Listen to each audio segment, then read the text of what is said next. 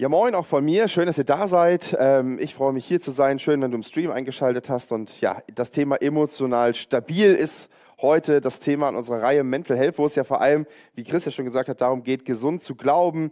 Wie kann man gesund nachfolgen? Wie kann man, was uns ganzheitlich stark macht? Und Emotionen, das haben wir gerade gehört, sind ein wichtiges Thema. Und ähm, emotional stabil, als ich das Thema hatte, dachte ich so, ja, stabil bin ich schon mal vom Körperbau her, das schon, aber emotional stabil, das ist schon eine Herausforderung. Und ähm, Markus äh, hat vor zwei Wochen in der Predigt, wo es um die Seele ging, schon mal ein bisschen was zu dem ganzen Thema gesagt ähm, und hat da ganz gut eingeleitet, warum äh, unsere Seele auch Emotionen hat, warum wir Emotionen brauchen, warum wir Menschen sind, die Emotionen haben. Wenn ihr das verpasst habt, dann lohnt es sich auf jeden Fall, das nochmal nachzuhören. Ich werde nicht alles wieder aufrollen davon, ähm, sondern ein bisschen darauf aufbauen. Genau, und ähm, ich möchte trotzdem ein bisschen konkreter und tiefer auf dieses Thema Emotionen eingehen. Das ist, ähm, weil ich glaube, dass es ganz, ganz wichtig ist, weil wir uns eigentlich viel zu wenig damit beschäftigen. Ja, Chris hat das gerade angedeutet, so, so richtig mit unseren Gefühlen, zumindest wahrscheinlich mehr die die Männer als die Frauen setzen wir uns nicht so auseinander. Wir, wir, wir, können wahrscheinlich gar nicht so viele Sachen benennen. Wir können gar nicht, verstehen manchmal gar nicht, warum wir gewisse Emotionen haben, verstehen gar nicht, warum die manchmal das Ruder in unserem Verhalten übernehmen, obwohl wir das eigentlich gar nicht wollen. Deswegen finde ich das total wichtig, dass wir uns mal damit beschäftigen. Und ich habe gedacht, wir machen heute einen kleinen Mitmachgottesdienst. Ähm, ja, ich habe euch was, ich habe euch äh, was mitgebracht und zwar, wenn es denn geht. Ach, ich muss es erst anmachen. Äh, an. So, und jetzt geht's? Ja, cool. Genau. Holt mal euer Smartphone raus, ähm, ähm, scannt den Code rein oder geht auf menti.com und gebt diesen Code dort händisch ein. Und da steht nämlich eine Frage. Ja, ich möchte, macht mal alle mit, wenn ihr könnt. Das wäre cool.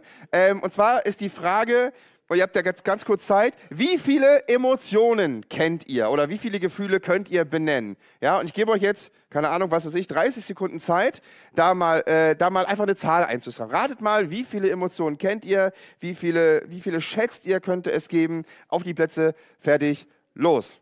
Ja, sucht euch ein paar schöne Sachen aus, ratet gut. Ähm, ich bin ganz gespannt, was da, was da gleich rauskommt. Ähm, wie viele Emotionen kann man, äh, könnt ihr benennen? Also wie gesagt, Hunger, Stress und Müdigkeit sind keine Emotionen. Das äh, hat Chris gerade schon festgestellt, aber vielleicht kennt ihr noch ein paar andere. Genau, da waren wir, sind wir gleich gespannt, was da gleich rauskommt. Und gucken mal kurz. So, ich hoffe, ihr habt alle da was eingetragen. Okay, Schluss an der Stelle, sonst googelt das noch heimlich jemand. Oha, da sind ganz viele Ergebnisse dran. Ähm, und die sind spannend und interessant. Also, okay, jetzt ist es weg. Vielleicht kommt es nochmal. Ah, vielleicht kommt es nochmal. Also, wir haben auf jeden Fall ganz viele unterschiedliche Zahlen gesehen dort dran. Vielleicht habt ihr es gerade kurz gesehen. Lena wird es bestimmt gleich nochmal einblenden für uns. Äh, da können wir es nochmal sehen. Ähm, alle die, die eine einstellige Zahl geschrieben haben, wir beten für euch. Ja? Okay, es gibt deutlich mehr Emotionen als ähm, einstellig. Ja, es sind eine ganze Menge. Ich habe auch 999 gelesen. Das ist vielleicht ein bisschen viel, ähm, aber es sind unglaublich viele. Ich habe euch eine Liste. Ah, da sind sie noch mal. Ich habe euch eine Liste mal mitgebracht. Ja, das sind schon ganz. Ja, manche sind glaube ich sehr nah dran auf jeden Fall. Denn wenn ich euch jetzt gleich die Liste einmal zeige, die ihr euch dann angucken könnt. Ups, eins zu weit. So jetzt. Das sind alles Emotionen, äh, das habe ich aus einem Lehrbuch abgeschrieben ähm, oder rauskopiert. Das sind so alle Emotionen, die man so haben kann. Ich weiß gar nicht, ob man das sehen kann. Ja, ich kann es schwer sehen. Ah ja, doch, man kann das von hier vorne so einigermaßen sehen. Und weil das so viele sind, ist es so klein geschrieben. Ich bin halt nicht so ein, so ein äh, PowerPoint-Profi. Aber es sind, ihr seht, ja, also wer auch immer einstellig geschrieben hat, ihr seid ganz weit daneben. Es sind unglaublich viele Emotionen. Ich weiß gar nicht, ob diese Liste abschließend ist. Ich glaube nicht. Ähm, ich glaube, es sind noch mehr dazugekommen in den letzten Jahren, aber ähm, es sind eine ganze Menge Emotionen, die man so haben kann. Und weißt du, das Spannende ist, wenn du diese Emotionen dir anguckst und liest, ja, ähm, dann wette ich, es passiert etwas mit dir. Du, obwohl du wahrscheinlich gar nicht alle Emotionen benennen kannst, also äh, ne, also du hättest wahrscheinlich nicht, wenn ich jetzt gefragt hätte, nenn mal 40 Emotionen, dann hättest du dir wahrscheinlich schwer getan, die zu benennen. Aber wenn du sie liest, dann macht das was mit dir ja, dann, dann hast du ein Gefühl, irgendwie, du kannst damit was verbinden. Ja, also keine Ahnung, wenn ich jetzt, ich nehme irgendeins, äh, Neid zum Beispiel, steht hier fast ganz unten, das kann ich gut lesen, dann habe ich automatisch eine Assoziation dazu. Vielleicht ist es bei dir sogar noch mehr, ähm, dass du dir eine bestimmte Situation vorstellst, eine bestimmte Erinnerung hochkommt, du verbindest etwas damit. Vielleicht löst eine dieser Emotionen, wenn du sie liest, sogar eine kleine körperliche Reaktion aus. Und das ist das Problem mit Emotionen oder auch das Gute, je nachdem, wie man das betrachtet. Emotionen machen was mit uns. Emotionen sind nicht, sind nicht neutral, sondern sie sind äh, in uns drin, sie, wir verbinden damit etwas, sie treiben uns zu bestimmten Handlungen, manchmal sogar unbewusst und wir tun Dinge, die wir vielleicht gar nicht tun wollen, weil wir gelernt haben, auf bestimmte Weise auf Emotionen zu reagieren. Und das ist nicht nur positiv. Und ich glaube, dass es deswegen wichtig ist, sich mit den Emotionen auseinanderzusetzen, um einen stabilen Umgang damit zu haben, ähm, geistliche Reife zu erlangen. Ein gesunder Glaube zeigt sich oft darin, wie wir mit unseren Emotionen vernünftig umgehen können. Wenn wir das nicht können, dann ist das meistens ein Zeichen dafür, dass wir geistlich nicht besonders reif sind. Und bevor du jetzt Angst bekommst, ähm, weil du vielleicht das erste Mal hier bist und denkst so, eigentlich wolltest du nur in die Kirche gehen und es ist irgendwie ähm, anders gelaufen als geplant, keine Angst, ich möchte dir die Angst gerne nehmen. Das hier ist keine Selbsthilfegruppe. Ja, du musst keinen Seelenstrip dies betreiben heute, du musst dich nicht allen offenbaren, ähm, sondern es geht heute um dich und Gott. Darum wird es heute gehen. Ähm, es geht darum, dass Gott dich auf besondere Art und Weise gemacht hat. Ich bin auch kein Therapeut und habe gar nicht den Anspruch dazu, ähm, deine äh, vielleicht etwaigen seelischen Probleme zu heilen. Das möchte ich gar nicht, das kann ich gar nicht, das kann nur Gott. Manchmal benutzt er Therapeuten dafür, um das zu tun. Aber eigentlich geht es darum, dass es man einen Anfang machen muss und dass, dass deine seelischen Probleme, die du vielleicht hast, oder dass dein, dein, dein Unfrieden mit deinen Emotionen, den du vielleicht hast, hat einen Anfang. Und zwar darin, dass du Gott nicht kennst. Ja, Gott, Gott zu kennen ist der Anfang für einen guten Umgang mit deiner Seele, mit deiner geistlichen Gesundheit. Und der Anfang besteht darin, dass du dich mit dem Vater im Himmel versöhnst. Das ist die Voraussetzung, das ist die Grundlage. Gott macht dir ein Angebot, Frieden zu bekommen in dem Kampf um deine Seele, ähm, dass du den matchentscheidenden Schritt auf ihn zugehen kannst. Er macht dir das Angebot, dir ewigen Frieden zu geben für deine Seele, für deine Emotionen, für alles, was du bist, dass du Frieden finden kannst in der Gegenwart des lebendigen Gottes. Und das kann heute passieren, wenn du dich dafür entscheidest, ähm, dann kannst du diesen Anfang machen mit ihm, wenn du einfach an ihn glaubst. Und vielleicht bist du schon jemand, der an Gott glaubt, vielleicht bist du jemand, der diesen Frieden schon gefunden hat. Und ich bin, wie gesagt, kein Therapeut und meilenweit davon entfernt, irgendwie seelische Probleme heilen zu können oder der Experte in Emotionen zu sein. Genauso wie Christ dachte ich bis vor kurzem, Hunger, Durst und Stress seien Gefühle, sind aber keine. Ähm, und deswegen möchte, habe ich nicht den Anspruch, aber ich glaube, wir können heute einen Startpunkt haben. Wir können etwas, etwas anfangen heute, ähm, was uns helfen kann, gesünder zu leben, gesünder im Glauben zu leben und einen gesunden Umgang mit unseren Emotionen und Gefühlen haben. Ja, und alles fängt damit an, dass wir nach Gottes Ebenbild geschaffen sind. Die Bibel lehrt das, dass wir, als Gott die Menschen schuf, er sie nach seinem Bild geschaffen hat. Das bedeutet nichts anderes, er hat uns so gemacht, wie, wie, wie er ist.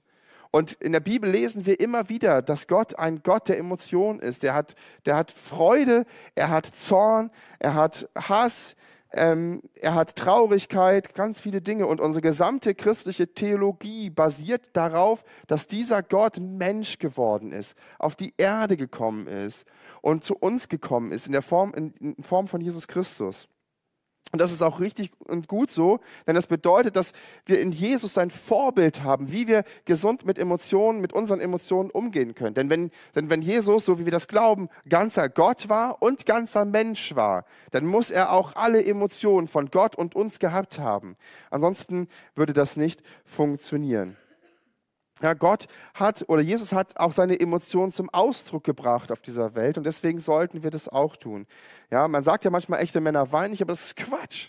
Ja, das ist totaler Quatsch. Jesus hat geweint, Jesus war traurig, Jesus war zerrüttet, er war innerlich bewegt, er hatte Angst. Ja, und wenn Jesus nicht der echte Mann war, ja, wer denn dann?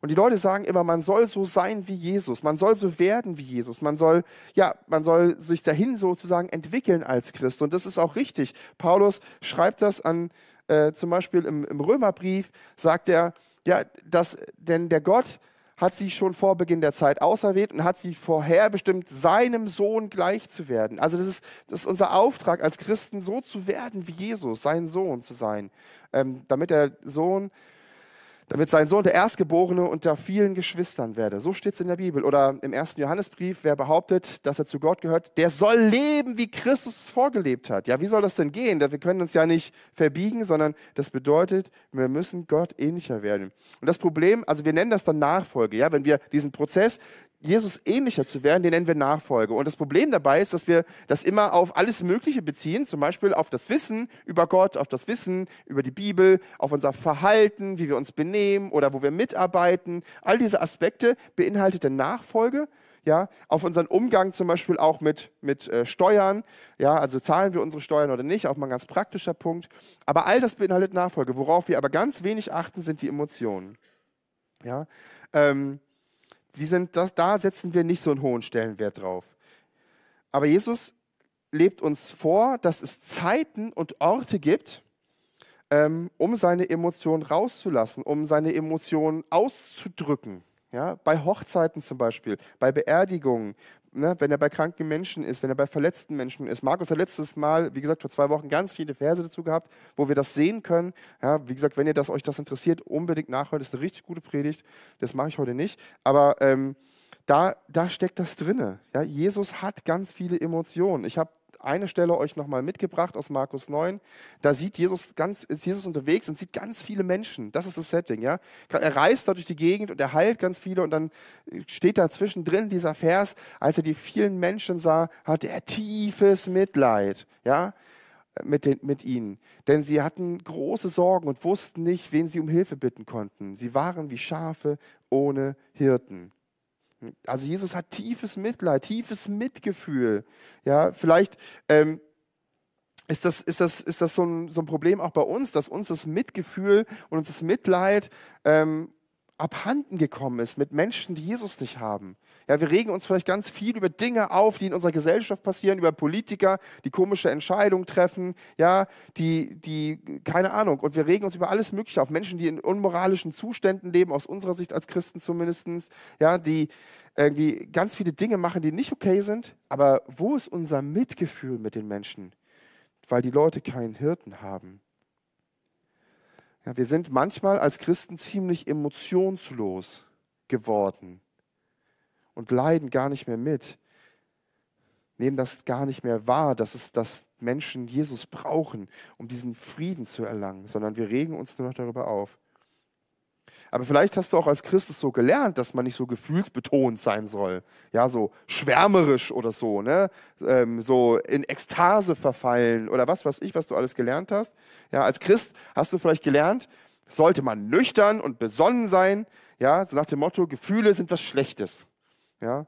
Der Vers, der da zum Beispiel oft zitiert wird, ist der aus 1. Petrus 4, ähm, den ich euch da mal mitgebracht habe.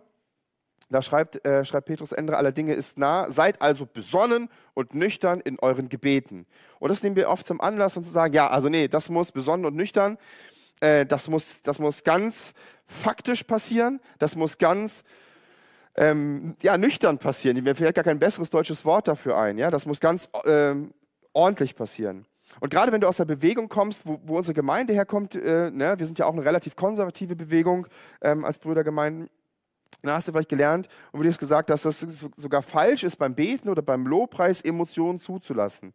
Und weil wir sollen ja nüchtern sein, wir sollen besonnen sein, das soll alles ordentlich und geregelt ablaufen. Aber das Problem ist, dass das eine völlige Fehlinterpretation dieser, dieser Wörter ist.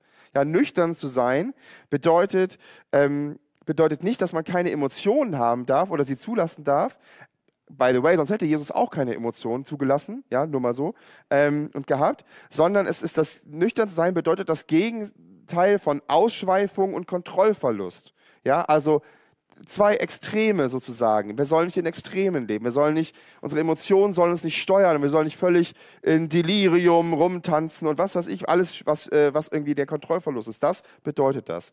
Ich zitiere mal einen Vers, wo Jesus richtig emotional betet und Lobpreis macht.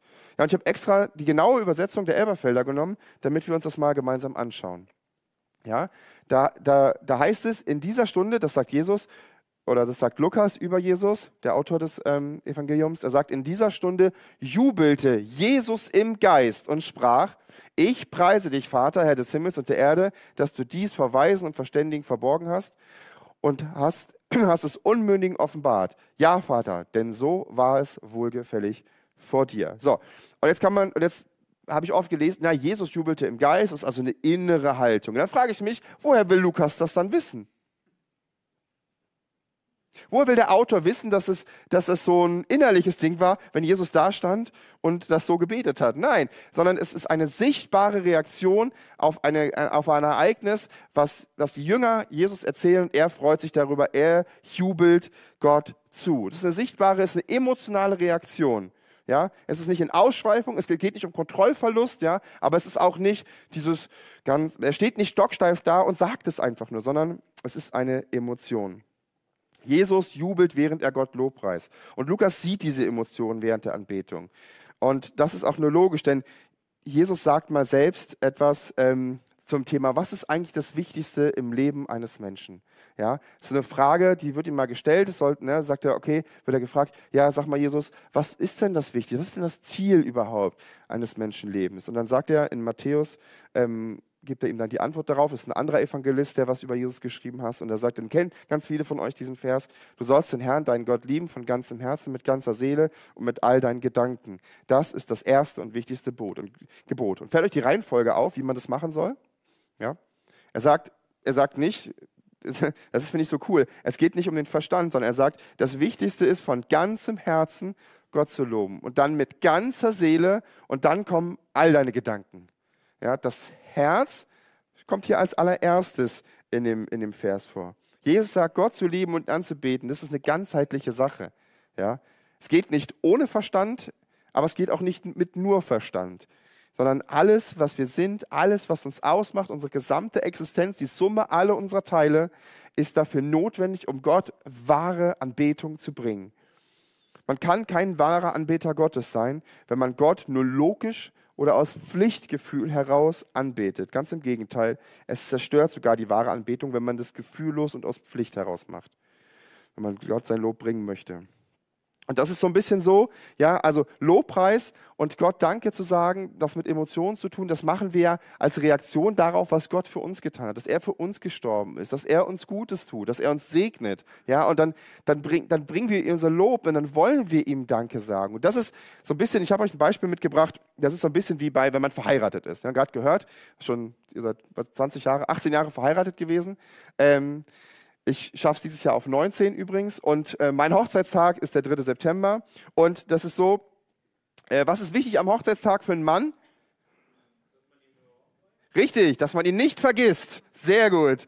Also das ist das Allerwichtigste, ja? Nicht vergessen den Hochzeitstag. Das ist das Allerwichtigste.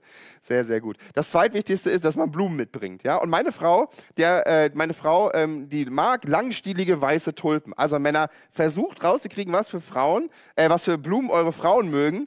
Ähm, ja, damit ihr das auch dann wisst, wenn ihr da welche kaufen sollt. Ja, also ich äh, im September langständige Weiße zu Tulpen aufzutreiben, ist nämlich eine Challenge. Aber ich schaffe das meistens. So, und ähm, nehmen wir an, es ist Hochzeitstag ich habe so einen Riesenstrauß. Äh, ich habe euch sogar ein Bild mitgebracht, damit ihr das mal sehen könnt. Ähm, habe so einen Riesenstrauß langständige weiße Tulpen dabei und gehe zu meiner Frau und überreiche ihr die an unserem Hochzeitstag, ja. Und, ähm, und sie sagt, oh Andi, ist ja schön, vielen Dank, äh, das ist total lieb von dir die sind ja wunderschön. Und dann umarmt sie mich freudig und dann strecke ich die Hand aus, gehe einen Schritt zurück und sage, Schatz, du musst mir nicht danken, das ist meine Pflicht als Ehemann. Stellt euch die Szene mal vor, ja, was denkt ihr, würde meine Frau sich geliebt fühlen? Ja, auf der einen Seite könnte man sagen, ja, muss sie ja, du hast das ja gemacht, ja, du hast an euren Hochzeitstag gedacht, du hast die passenden Blumen ausgesucht und du hast auch noch genug mitgebracht, damit es auch wie ein Strauß aussieht. Ist auch schon mal passiert, dass ich nicht genug mitgebracht habe, aber ist ein anderes Thema. Ja? Also das heißt, die Pflicht ist erfüllt.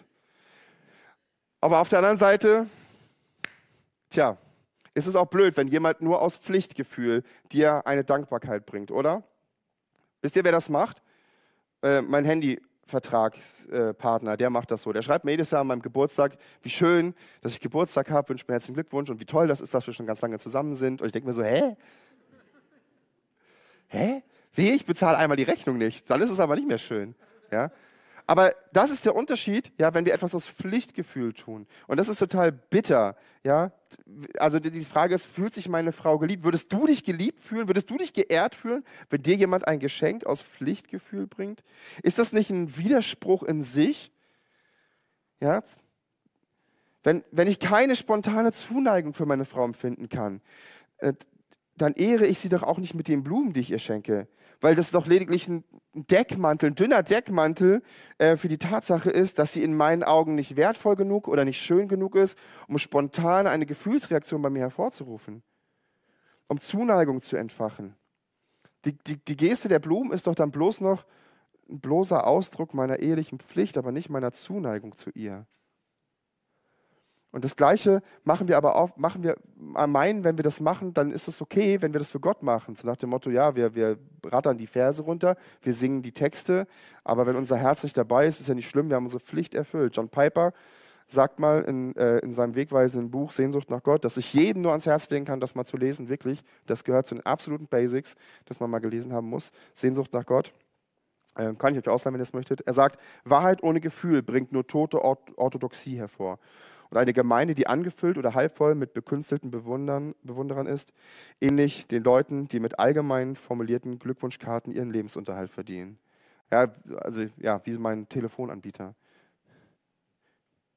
Die Bibel lehrt uns, ähm, dass wir zwar äußerlich Gott lieben können, ihn sogar anbeten können und alles theologisch korrekt machen können, auf die richtige Art und Weise, aber wir beten dann trotzdem vergeblich an unser, weil unser Herz nicht dabei ist, ja, weil, weil unsere Gefühle, weil unsere Emotionen, weil wir die unterdrücken und die irgendwie gar keine Rolle spielen dürfen. Das ist aber nicht okay, das ist nicht richtig. Denn Jesus sagt in Matthäus 15, er sagt da, dieses Volk ehrt mich mit Lippen, aber sein Herz ist weit weg von mir. Ihr Dienst an mir ist ohne Wert, denn ihre Lehren haben sich Menschen erdacht. Ja, ich glaube, ich glaube, dass wir dass wenn wir Dinge nur aus Pflichtgefühl tun und glauben, dass das gut ist, dann fallen wir auf die Philosophie Immanuel Kants rein. Der hat nämlich gesagt, eine, eine Handlung ist nur dann moralisch wertvoll, wenn ich keinen Nutzen davon habe. Und wenn es sich nicht, also und auch damit darf es sich auch nicht gut anfühlen. Ja, und wir ersetzen eine menschliche Lehre, so sagt Jesus das hier, durch das, was Gott wollte. Gott will unser Herz. Der Akt der Anbetung ist vergeblich, wenn er nicht aus dem Herzen kommt. Jede geistliche Übung, Lobpreis, Anbetung, äh, Musik, ähm, Worship, Gebet, Bibellesen, Abendmahl, Kontemplation, keine Ahnung, Stille, Ruhe, haben wir letzte Woche von Chris gehört, wie wichtig der Sabbat ist. Alles ist wertlos, wenn wir es nur aus Pflichtgefühl tun. Alles, wenn unser, Herz sich, wenn unser Herz sich nicht zu Gott ausstreckt dabei, wenn das nicht eine Emotion uns aussieht, eine Zuneigung, eine Zerknirschtheit, eine, eine, eine spontane Reaktion an irgendeiner Art und Weise, dann ist unser Herz nicht beteiligt dann ist es ohne Gefühl, dann ist es ohne Emotion, dann ist es wertlos. Und damit ihr mich, nicht, damit ihr mich richtig versteht, es geht nicht darum, ein immerwährendes Grinsen zu haben oder ne, und sich immer nur zu freuen und zu sagen, ja, also das, als ob Anbetung nur im Worship und im Lobpreis besteht. Äh, selbst da, es geht nicht darum, immer nur die positiven Gefühle zu Gott zu bringen. Ja, nicht, nicht falsch verstehen, es geht nicht um Happy Clappy Christ sein. Der Psalmist im Psalm 51, huch, hat keine CD, irgendwie ist es zu weit gesprungen. Da. Äh, der Psalmist im Psalm 51, der sagt, Herr, tue meine Lippen auf, dass mein Mund dein Lob verkünde. Denn du hast keinen Gefallen am Schlachtopfer, sonst gebe ich es dir. Brandopfer gefällt dir nicht. Die Opfer Gottes sind ein zerbrochener Geist und ein zerbrochenes und zerschlagenes Herz. Wirst du Gott nicht verachten? Ja, da geht es nicht um Happy Clappy Christsein. Da geht es darum, dass, dass jemand zerbrochenen Geistes ist, ein zerschlagenes Herz hat, dass da ist jemand zerknirscht, dass jemand traurig, wütend, hat, hat Emotionen in sich, die, die nicht fröhlich sind. Und die bringt er trotzdem zu Gott, weil Gott daran gefallen hat.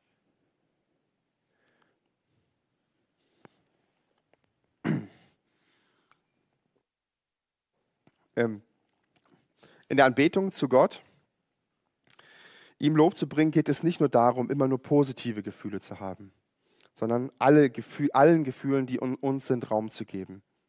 Orte der Anbetung, die geistlichen Übungen, das mit Herz zu machen, heißt nicht nur mit Gesang und Freude, sondern das bedeutet, zerknirscht zu sein, Traurigkeit zu haben. Das bedeutet Wut zu haben, Ehrfurcht, Staunen. Ja, ich könnte die ganze Liste an Emotionen, die ich euch vorhin gezeigt habe, jetzt runterratteln. Rattern. Und alles das können wir, müssen wir zu Gott bringen, mit unserem Herzen. Denn wir sollen ihn mit ganzem Herzen anbeten. Es, gibt, es ist gut, Gefühle in der Gegenwart Gottes rauszulassen. Es ist gut, Gott die Gefühle auch zu zeigen. Ja, welchen besseren Ort könnte es geben, als vor Gott zu kommen? Gott kann gut mit unseren Gefühlen umgehen, egal ob es freudige Gefühle sind, wenn wir gleich wieder zum, zur Ehre Gottes singen, ja, egal ob das negative Gefühle sind, wenn wir Frust schieben, vielleicht sogar Frust auf Gott. Gott kann damit sehr gut umgehen. Schließlich weiß er doch am besten, ähm, wie es geht. Er hat uns ja schließlich so geschaffen. Er hat über 30 Jahre lang als Mensch hier gelebt. Er, er, er kennt jede Emotion, ja, die wir hatten, die wir haben, ähm, die wir empfinden können. Er hat sie auch geteilt. Welcher Ort könnte besser sein, Gefühle zu Gott zu bringen, als der Gnadenthron Gottes, um alles rauszulassen und um emotionale Heilung zu erleben? Und wenn wir gleich im Anschluss nach meiner Predigt wieder zur Ehre Gottes singen, dann lass doch dein Herz singen und dratter nicht nur den Text runter. Das ist Gott wichtiger, als den richtigen Text zu singen. Wenn wir das Abendmahl nachher feiern werden, dann lass es dein Herz die Gnade Gottes bestaunen. Du musst gar nichts sagen. Wenn du betest, lass dein Herz sprechen und nicht deinen Verstand, denn das ehrt Gott mehr als die Worte, die aus unserem Mund kommen. Die Worte unseres Herzens, die wir vielleicht gar nicht ausdrücken können, sind Gott wichtiger als die Worte unseres Mundes. Mach das nicht nur heute so, sondern morgen und auch nächste Woche. Lass deine Gefühle in der Gegenwart Gottes sprechen. Lass sie sprechen, aber lass sie nicht die Kontrolle über dein Leben übernehmen. Und damit komme ich zu einem zweiten wichtigen Punkt, ähm, den, wir, den ich auch gerne ansprechen möchte, der zum emotional Stabilsein dazugehört, der zu gesundem Glauben dazugehört, dass die Gefühle, unsere, dass die Gefühle nicht die Kontrolle in unserem Leben übernehmen. Wir haben gelernt, dass Gefühle ein wesentlicher Bestandteil unseres Menschseins sind und der Ebenbildlichkeit Gottes. Ja, Gott hat uns nach seinem Ebenbild geschaffen und unsere Emotionen sind von Gott gegeben, aber sie sind nicht immer von Gott geprägt. Unsere Emotionen sind uns zwar von Gott gegeben, aber unsere Emotionen sind nicht immer von Gott geprägt. Was meine ich damit? Die Bibel lehrt die Umkehr zu Gott. Aber was heißt das eigentlich? Was heißt es eigentlich zu Gott umkehren? Es bedeutet, dass wir uns komplett verändern oder besser gesagt, ähm, dass wir erneuert werden durch den Heiligen Geist. Im Epheserbrief ist das schön zusammengefasst. Äh, ich habe ein bisschen bunt gemalt, damit das äh, ein bisschen rauskommt. Ja, da, da sagt äh, Paulus, ihr habt von ihm, also Jesus, gehört und auch verstanden, was Jesus in Wirklichkeit ist, nämlich der Sohn Gottes. Dass ihr in Hinsicht auf euer früheres Leben, also das, das, ne, da geht es um ein früheres Leben und ein, den alten Menschen, dass wir den abgelegt haben. Das heißt, alles, was wir vor unserer Bekehrung getan, gemacht, gedacht, gefühlt haben, sollen wir ablegen. Ist alt, ist früher, ist vergangen genau, Menschen abgelegt habt. Denn der richtet sich äh, in Verblendung und Begierden zugrunde. Genau, also es ist das, was wir immer lernen als Christen. Ja, dass wenn wir ähm, so leben, wie wir das wollen und wie wir das gerne hätten und Gott völlig außer Acht lassen, dann wird es uns ja zugrunde richten. Ihr dagegen, also die Christen, ihr werdet im Geist und im Denken erneuert. Ja, also Geist und Denken werdet ihr erneuert, da ihr den neuen Menschen angezogen habt. Okay, es gibt einen alten Menschen, es gibt einen neuen Menschen, es gibt einen Unterschied zwischen früher und es gibt einen Unterschied zwischen heute. Äh, den neuen Menschen sollen wir anziehen. So, und jetzt kommt's. Den Gott nach seinem Bild erschuf. Der neue Mensch ist das, was Gott haben möchte. Ist das, was wir sein sollen. Ist das, wo wir hin sollen. Ne? Und ähm, und dieser neue Mensch, der ist nicht von, von Verblendung und Begierde gekennzeichnet, sondern von wirklicher Gerechtigkeit und Heiligkeit bestimmt. Also diesen ganzen Prozess, ja, das nennen wir Erneuerung. Dass wir von alt zu neu werden und dass wir, dass wir, ähm, dass wir, be also besser als das falsche Wort, sondern dass wir neue Menschen werden, die sich so verhalten, wie Gott das ist. Aber wir liegen oft einem Trugschluss, dass wenn wir uns bekehren, also so nennen wir Christen den Punkt der Umkehr, wo wir Frieden mit Gott machen, wo wir uns ja für ein Leben mit Gott entscheiden, dass wir mit der Bekehrung sozusagen, dass dieser Prozess dann da abgeschlossen ist und sagen, okay, zack, neuer Mensch, safe. Aber das stimmt nicht. Es stimmt, beziehungsweise es stimmt nur zum Teil. Denn was stimmt ist, ja, vor Gott sind wir ein neuer Mensch. Das heißt, wenn du Christ bist, dann sieht Gott nicht mehr das Alte, sondern immer das Neue. Er sieht immer das, dass du nach dem Bild Gottes geschaffen bist. Er sieht immer dich und er wird das auch, äh, wo die, wo die Sünde keine Macht mehr über dich hat, wo nichts Falsches an dir ist. Und das wird auch, bis du einmal bei Gott so leben wirst, wird das immer so sein. Das ist so. So sieht Gott dich. Das Problem ist aber, wo, das nicht stimmt, ähm, dass sich einfach, dass Gott einfach mit deiner Bekehrung so einen Reset-Knopf drückt, einmal runterfahren, alter Mensch weg, neuer Mensch rein, wieder hochfahren, alles safe. Das passiert nicht. Ja?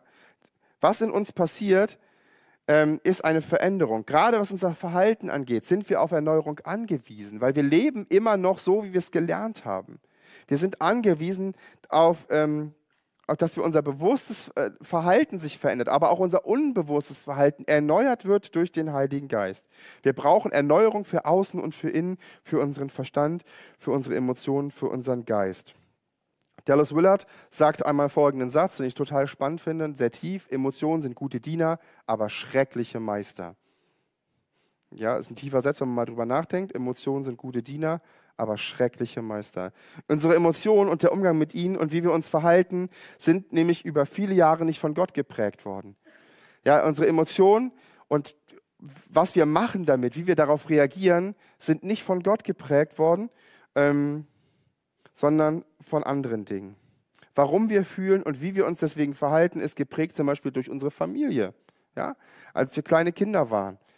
Was, was die an Emotionen ausgelöst haben in uns oder wie die auf unsere Emotionen reagiert haben, das prägt uns. Und wenn du Glück hattest, ähm, so wie sie, nein, ähm, wie, ähm, Judith, danke. Jetzt wollte ich gerade Sibylle sagen. Wenn du so Glück hattest äh, wie Judith, dann hattest du christliche Eltern, aber die sind auch nicht perfekt. Fragt mal Judith, ob ihre Eltern perfekt sind und keine Fehler gemacht haben. Es stimmt nicht. Jeder macht Fehler und das brennt sich in uns ein. Ja, vielleicht, ähm, vielleicht hast du selber Fehler gemacht. Du wurdest durch andere Menschen geprägt, durch Freunde, du wurdest durch unsere Gesellschaft geprägt, du wurdest ähm, durch die Schule geprägt, du wurdest durch ähm, ja, durch Ereignisse sogar geprägt, Erfahrungen, Erlebnisse, die du gemacht hast und vielleicht sogar durch Traumata, die du erlebt und durchlitten hast, ist dein Umgang, dein Verhalten, deine Emotionen sind davon geprägt. Das ist wie mit dieser CD.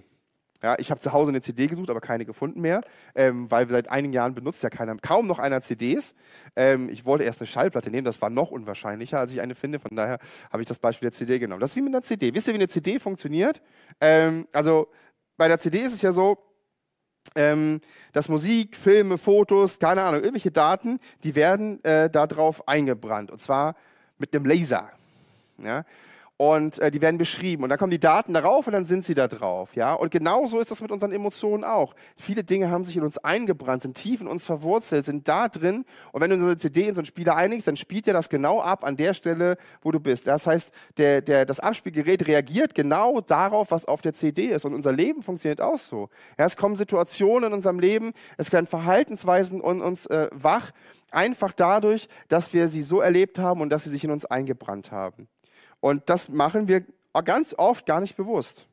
Es ist tief in uns eingebrannt, wie wir uns fühlen. Deswegen erleben wir, wir auch manchmal Momente, wo wir das Gefühl haben, wir sind wie ferngesteuert. Kennt ihr das?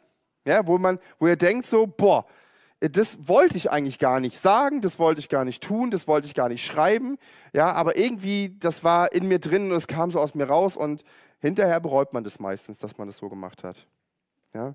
Wir sagen Dinge zu unseren Partnern, zu unseren Kindern, zu unseren Eltern, die wir nicht mehr zurücknehmen können. Einfach weil wir wütend sind. Ja? Wir haben die Kontrolle verloren über uns. Wir, wir machen vielleicht aus Panik Dinge völlig voreilig, die, die, die, die wir nie wieder rückgängig machen können oder nur schlecht rückgängig machen. Wir kündigen vielleicht spontan unseren Job, einfach weil wir das Gefühl haben, irgendwie müssen wir uns verändern. Oder ähm, ja, wir schreiben eine gehässige Nachricht, die wir dann schwer zurückgeben. Oder uns rutscht die Hand aus. Kann ja auch sein. Oder wir werfen manchmal sogar Überzeugungen, die wir, von denen wir ganz fest überzeugt sind, dass sie richtig sind, weil sie zum Beispiel in der Bibel stehen, die werfen wir aufgrund von Gefühlen über Bord. Ja? Plötzlich sind wir verliebt und auf einmal ist Sex vor der Ehe doch eine Option. Oder dass man unverheiratet zusammenlebt. Oder dass man, dass man einen Partner hat, der nicht denselben Glauben teilt. Ähm, wobei, wo wir wissen, dass das ähm, schwierig ist wo die Bibel was anderes sagt. Ja, oder sucht euch irgendein Beispiel aus. Ähm, aber ich glaube, jeder von uns hat es schon erlebt, dass wir manchmal wie ferngesteuerte Menschen sind. Ja, die Bibel lehrt das so und das, das Witzige ist, dass es heute zu so einem geflügelten Wort geworden ist. Vielleicht kennt ihr das, ja, habt das neulich mal gehört, dass jemand, äh, ich weiß gar nicht, ihr war in irgendeiner Telco und irgendwie ging es um irgendeine Sache. Ich, ich habe nicht richtig zugehört, deswegen weiß ich nicht mehr genau. Ähm, auf jeden Fall ist mir der Satz hängen geblieben. Ja, weiß ich nicht, sagte einer, ich fühle das nicht. Und ich denke so, hä? Moment, da bin ich wach geworden. Wie, ich fühle das nicht. Kennt ihr das, wenn jemand sagt, es ist, kann ein völliges Sachthema sein, ja, ähm, dass man ein Auto reparieren muss, ja, nee, das fühle ich nicht. Und ich denke so, und das ist so, heute ist das so modern geworden bei vielen, dass sie sagen, wir tun Dinge nur noch, wenn wir sie fühlen. Damit meinen wir eigentlich, wenn sie sich gut anfühlen. Aber, ähm, ne, also dieses, wir heute tun Menschen viel mehr einfach aus Emotionen heraus, wenn sich was gut anfühlt, dann mache ich das. Dann tue ich das. Wenn sich schlecht anfühlt, dann lasse ich es. Und wenn ich dazu gar keine Meinung habe, ja, dann bleibe ich auch lieber auf der Couch sitzen. Und ähm, dieses, dieses Ich fühle das, ähm, das ist etwas, wo, wo Thomas Harry, der nennt das in seinem Buch von der Kunst, sich selbst zu führen, auch ein gutes Buch, das man lesen kann, der nennt das, dass unsere Gefühle einen Akt der Piraterie begehen. Ich finde das total spannend. Ja? Unser Verstand äh, wird quasi vom Steuer unseres Lebens einfach weggeschubst. So, und die Gefühle übernehmen das Lenkrad und fahren die Karre gegen die Wand. Ja, oder zumindest droht es gegen die Wand zu fahren. Das passiert, wenn unsere Emotionen ähm, das Steuer übernehmen. In solchen Momenten, wenn wir die Kontrolle verlieren, ja, da werden, werden Sachen wie Werte, wie Vernunft, wie Logik einfach gefesselt, geknebelt, ausgeschaltet, ja, und die fehlgesteuerten Emotionen übernehmen die Kontrolle, reißen das Lenkrad an sich und treiben dann ihr Unwesen in uns. Die gute Nachricht ist, es muss nicht so sein. Wir müssen nicht so leben, ja, denn es gibt Fortschritt, ja. Und ähm, das, ich weiß noch, ich kann mich noch erinnern, als ich mein, meine erste CD selbst gebrannt habe.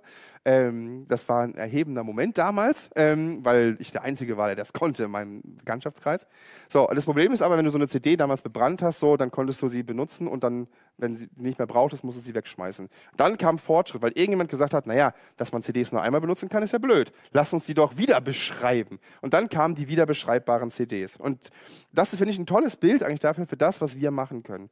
Ja, wir nehmen alte Daten, vielleicht schlechte Filme runter von so einer CD und brennen neue drauf. Schönere Filme, schönere Fotos, schönere Daten, falls es sowas gibt. Das Gleiche können wir mit unseren Emotionen machen. Wir können unsere Emotionen überschreiben. Das machen wir nicht heute, ja, das ist oft ein sehr langwieriger und schwieriger Prozess. Und nochmal, ich bin kein Therapeut, der das machen kann, aber ich möchte dir trotzdem ein paar Punkte aus der Bibel mitgeben, wie, wie wir einen Anfang machen können. Wie wir festgebrannte Emotionen, Dinge, die in uns entstanden sind, Verhaltensformen, die schlecht sind, die, die sich aber in uns so tief in uns eingebrannt haben, aber die gleichzeitig wiedergöttlich sind, wie wir sie neu für Gott prägen lassen können. Und es gibt einen Vers in der Bibel, der ist mir da sehr lieb geworden über die letzten Jahre, ähm, als ich mich mit dem Thema Identität und meiner eigenen Identität beschäftigt habe. Und der steht im zweiten Korintherbrief. Das ist ein Brief, den auch wieder dieser Paulus schreibt an eine Kirchengemeinde in Korinth. Ähm, und er schreibt dort im zweiten Kapitel ähm, ganz spannende Sätze. Er schreibt, denn die Waffen unseres Kampfes sind nicht menschlicher Art. Es sind die mächtigen Waffen Gottes, mit denen man Festungen niederreißen kann. Mit ihnen zerstören wir Gedankengebäude und jedes Bollwerk, das sich gegen die Erkenntnis Gottes erhebt, und wir nehmen jeden solcher Gedanken gefangen und erstellen sie Christus.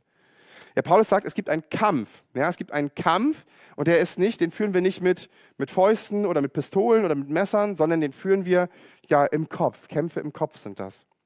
Wir nehmen dafür keine menschlichen Waffen in Anspruch, sondern die mächtigen Waffen Gottes um diese Festungen und, und Gebäude niederzureißen. Wisst ihr, Festungen entstehen durch immer wieder wiederholtes und eintrainiertes Verhalten. Immer gleiche Reaktionen auf gleiche Emotionen lösen uns so Festungen im Kopf aus, die, die wir, wo wir einfach reagieren. Und Gott möchte diese Festung aber niederreißen, diese Gedankengebäude, diese Bollwerke und möchte, dass, möchte, dass wir uns göttlich verhalten und nicht mehr menschlich. Und um diese Waffen geht es. Es geht darum, ähm, wann immer es darum geht, dass wir, uns nicht, dass wir nicht so handeln, wie es nach der Erkenntnis Gottes tun sollen, dann muss unsere Emotions-CD neu überschrieben werden. Immer und immer wieder. Und wir können das praktisch machen, diese, oder wie machen wir das praktisch, diese Emotions-CD neu zu überschreiben? Ähm, ich habe euch da ein paar Punkte mitgemacht, oder wie Paulus sagen würde, diese Gedankengebäude und Bollwerke zu zerstören, die tief in uns drin sind. Ähm, da kann man so einen Anfang machen. Ich glaube, es gibt so ein paar Punkte, die uns helfen können, uns auf die Reise zu begeben, ne? wo, wir hin, wo wir einfach merken, okay, irgendwas ist bei uns da schwierig. Und es gibt so einen Punkt, der ist mir wichtig, der heißt hinschauen und sich stellen. Ganz oft neigen wir Menschen dazu, wegzugucken. Dinge, die schwierig sind, auszublenden ja, und bloß keine Konflikte zuzulassen. Aber ich glaube, gerade wenn, da, es darum geht, unsere Emotionen von Gott neu prägen zu lassen und einen besseren Umgang, einen stabileren Umgang mit Emotionen in unserem Glauben haben zu wollen, dann fängt es damit an, dass wir uns überhaupt erstmal damit beschäftigen, dass wir uns hin, hinstellen und uns das angucken. Ähm, wir müssen uns unserer Emotionen bewusst werden. Was fühlen wir eigentlich? Ja, wie gesagt, wenn ihr so Typen seid wie, wie ich oder Chris, dann ist Hunger und Durst schon erstmal Emotionen. So schlecht sind wir da drin. Ähm, aber darum geht es ja gar nicht, sondern es geht darum, was fühlen wir eigentlich? Was, was, wie können wir das überhaupt benennen, was wir gerade fühlen? Ist das Wut oder ist das Ekel? Ist das, ist das ähm, Jezorn?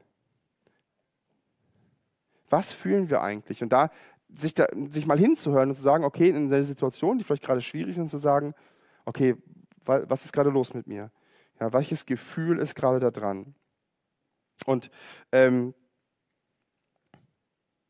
das ist, lohnt sich da übrigens ähm, auch mal das aufzuschreiben. Also sich eine Situation, also sich ein Blatt Papier zu nehmen und zu sagen, okay, in der Situation, die war jetzt blöd, mit meinen Kindern am Essenstisch, habe ich mit der Faust auf den Tisch gehauen, wollte ich gar nicht machen, aber ähm, ich schreibe die Situation auf und versuche mal das Gefühl zu benennen, was ich dabei hatte. Und das kann man ja mehrmals am Tag machen und versuchen.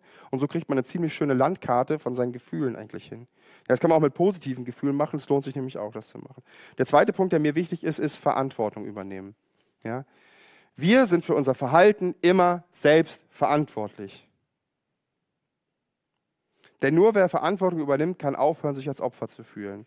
Die Opferrolle steht uns nicht, die gehört uns auch nicht. Ja, Jesus ist als das Opfer, das einmalige Opfer gestorben und hat uns frei gemacht von Schuld und Sünde und Scham.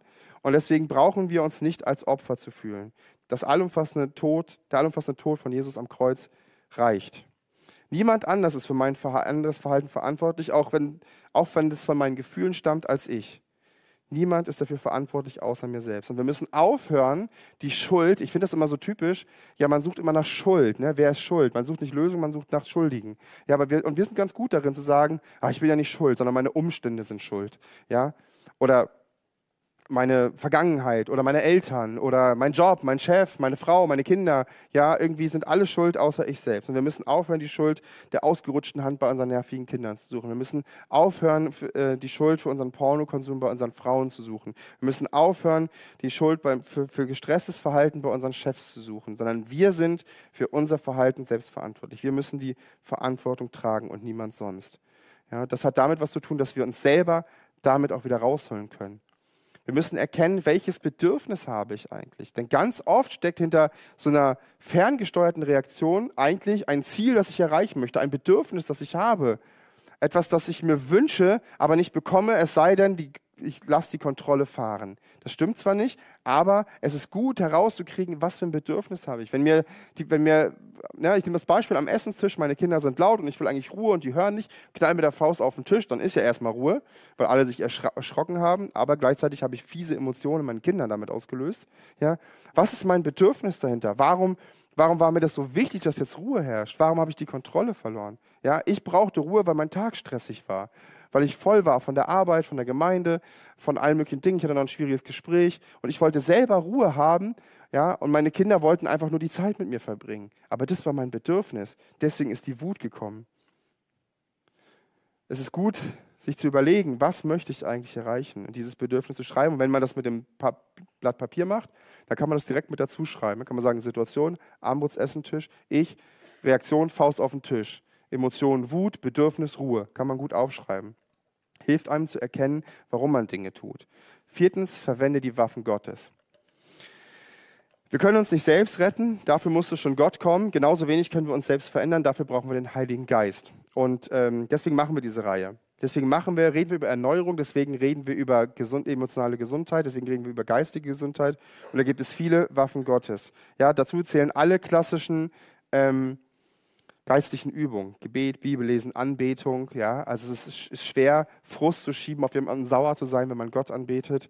Ähm, dazu zählt auch, zählt auch Ruhe und Stille. Ja, ich habe Ruhe und Schlaf aufgeschrieben. Ganz oft ist es in meinem Leben so, dass sich ganz fiese Emotionen in meinem Kopf festsetzen und ich dann wütend bin und ärgerlich und krummelig und so. Ne? Und dann gucke ich auf die Uhr, ah, es ist halb zwölf abends. Ich lege mich hin, ich schlafe, am nächsten Morgen sieht die Welt ganz anders aus. Vielleicht kennt ihr das. Ja, ich rate das meiner Frau immer, wenn sie grummelig wird, ähm, eine Nacht drüber zu schlafen. Meistens hilft das. Ein guter Freund von mir sagt immer, ey Andreas, nachts um zwei triffst du keine schlauen Entscheidungen. Ja, was meint er damit? Klar, wenn wir total übermüdet sind, wenn wir total fertig sind, dann macht es den Emotionen leichter, das Schiff unseres Lebens oder das Auto unseres Lebens zu kapern ja, und einfach loszudüsen damit. Aber wenn wir ausgeruht sind, wenn wir fit sind, dann ist unser Verstand, dann ist unsere Vernunft auch in der Lage, ja, diesen Angriffen unserer schlechten Emotionen standzuhalten. Ruhe ist eine total mächtige Waffe. Sabbat zu machen. Ich sage euch, Leute, hört euch die Predigt von letzter Woche an. Ja, das ist eine mächtige Waffe Gottes, mit der wir unsere Emotionen in Zaum halten können. Ja, alles Negative, alles Schlechte, alles, was in der Dunkelheit ist unseres, und was in der Dunkelheit unseres Seins so herumtreibt, durch geistliche Übung, durch Gebet, durch Bibellesen, durch Anbetung, ähm, all diese Sachen, kann das ans Licht Gottes kommen. Kann das vor Gott gestellt werden und, und kann sich verwandeln lassen. Der letzte Punkt, der mir noch ganz besonders wichtig ist, den ich euch mitgeben möchte, äh, sind die Team Buddies. Ähm, was meine ich mit Team Buddies? Ich habe euch ein Zitat mitgebracht von Neil Cole. Das, ist ein, das hat sich in mein Gehirn eingebrannt, wie mit so einer Laser-CD. Ja? Neil Cole sagt, ähm, eine der größten Schwächen der Kirchen der westlichen Welt ist der unabhängige und individualistische Ansatz von geistlicher Entwicklung. Ähm, das schreibt er in seinem Buch Lebensverändernde Minigruppen. Und je länger ich darüber nachdenke in den letzten Jahren, desto mehr glaube ich, ist das die Wahrheit. Ja, wir haben uns äh, ganz oft dahin entwickelt, ähm, dass wir sagen, wir machen ganz viel mit uns selber ab. Ganz alleine lesen wir die Bibel. Wir müssen ja ganz alleine irgendwie im Glauben ja auch stabil werden. Wisst ihr, Nicole sagt nicht, dass man nicht als Individuum Entscheidungen treffen muss im Glauben, dass man nicht reif sein muss, auch alleine Dinge zu erkennen, die die, die, die Grundsätze unseres Glaubens betreffen. Aber er sagt ganz einfach, Leute, wenn es um Erneuerung geht, wenn es um Wachstum geht, dann geht das am besten in der Gemeinschaft mit anderen. Nicht ausschließlich, aber mit den anderen zusammen. Ja? Es gibt keine Einzelgänger-Christen, deren Glaube wirklich gesund ist. Ja? Es gibt, ja, selbst die, äh, wenn ihr die Wüstenväter lest oder die Gründer von Klöstern, die hatten alle eine Phase, wo sie ganz alleine waren, ja, aber die haben sie sich immer wieder in Gemeinschaft zusammengetan. Immer wieder. Ja. Leute, wir brauchen die Gemeinschaft. Ja. Ähm, in der Bibel steht, steht nicht umsonst, es ist nicht gut, dass der Mensch alleine sei. Oder in Prediger, zwei sind besser dran als einer, denn sie haben einen guten Lohn für ihre Mühe. Und da, da, da, geht, da merken wir, dass das Wachstum in Gemeinschaft ganz wichtig ist. Und deswegen kann ich dir nur raten, wenn du Erneuerung im Glauben suchst, wenn du, wenn du emotional stabil sein willst oder wenn du einfach im Glauben wachsen möchtest, dann such dir jemanden dazu. Such dir einen Mentor oder eine Zweierschaft, eine Minigruppe, einen Hauskreis, eine Kleingruppe, was weiß ich. Ja? Und wenn du nicht weißt, wie das geht, dann kommst du nachher zu Christ oder zu mir und fragst uns, wie wir, da, wie wir dir dabei helfen können. Es ist wichtig, dass wir das gemeinsam tun. Wir brauchen einander. Wir sind, für, wir sind dafür geschaffen. Und selbst wenn du dann immer, selbst wenn, selbst wenn es in dieser, in dieser ähm, Gemeinschaft nicht vorwärts geht mit deinen Emotionen, kannst du immer noch einen Therapeuten aufsuchen. Aber du hast dann jemanden oder mehrere, die dich im Gebet dafür begleiten, die dir zur Seite stehen. Und Leute, das ist so wichtig, dass wir, dass wir unsere Emotionen in den Griff kriegen, dass wir emotional stabil sind. Unsere Emotionen sind ein Geschenk Gottes. Wirklich. Es ist wirklich so. Ja, wir wären, wir wären taube, tumpe Roboter, wenn Gott uns keine Emotion geschenkt hat. Ein gesunder Glaube lebt auch diese Emotion an den richtigen Orten aus. Ja, im Lobpreis, im Abendmahl, im Gebet, in der stillen Zeit, ähm, in der Anbetung. Aber, und dann müssen wir die auch rauslassen können, weil nur dann sind wir wahre Anbeter. Stell dir vor, dass deine Emotionen, deine Gefühle nicht einfach so aus sich herausbrechen lassen, sondern dass sie dich zur Handlung und dich zur Handlung vielleicht gar nicht willst, sondern stell dir vor, du hättest endlich mal die Kontrolle in deinem Leben über deine Emotionen. Du wärst in jeder Situation Herr der Lage. Das wäre genial. Aber dafür müssen wir emotional stabil werden. Dafür müssen wir uns mit Emotionen beschäftigen. Und ich bete jetzt noch zum Abschluss mit uns von dieser Predigt. Und wenn wir gleich die Musik hören werden, ähm, dann lasst uns doch dazu aufstehen und lasst unser Herz zu Gott singen. Lasst uns unser Herz zu Gott bringen. Die wahren, lasst uns wahre Anbeter sein. Steht auf gerne mit mir und dann bete ich. Jesus, du hast mal gesagt, dass wahre Anbeter in Geist und Wahrheit anbeten. Herr, wir sind gut darin, die Wahrheit zu verkünden. Die Wahrheiten aus deinem Wort, die destillieren wir da in nie gekannter Granularität heraus. Wir sind gut darin, so viel zu wissen über den Glauben, über die Menschen, über das Verhalten, wie wir uns eigentlich verhalten sollten. Aber wir sind nicht so gut darin, Herr, ähm, wirklich unser Herz sprechen zu lassen. Und ich möchte beten, dass du uns hilfst, dass wir das gut machen können. Ich möchte beten, dass du uns Orte gibst, Momente gibst, ähm, wo wir dir wirklich wahre Anbeter sein können dass unser Herz lauter spricht als unsere Worte. Herr, denn du willst unser Herz. Das ist dir wichtig. Und ich bete so sehr darum, dass du uns hilfst dabei, die Kontrolle über diese ganzen Emotionen, die sich so tief in uns eingebrannt haben, dass wir die behalten, Herr. Dafür brauchen wir die Erneuerung durch dich und deinen Heiligen Geist, Herr. Und ich möchte beten, dass wir diese Erneuerung erleben, dass wir heute damit anfangen können und dass wir Schritte im Glauben gehen.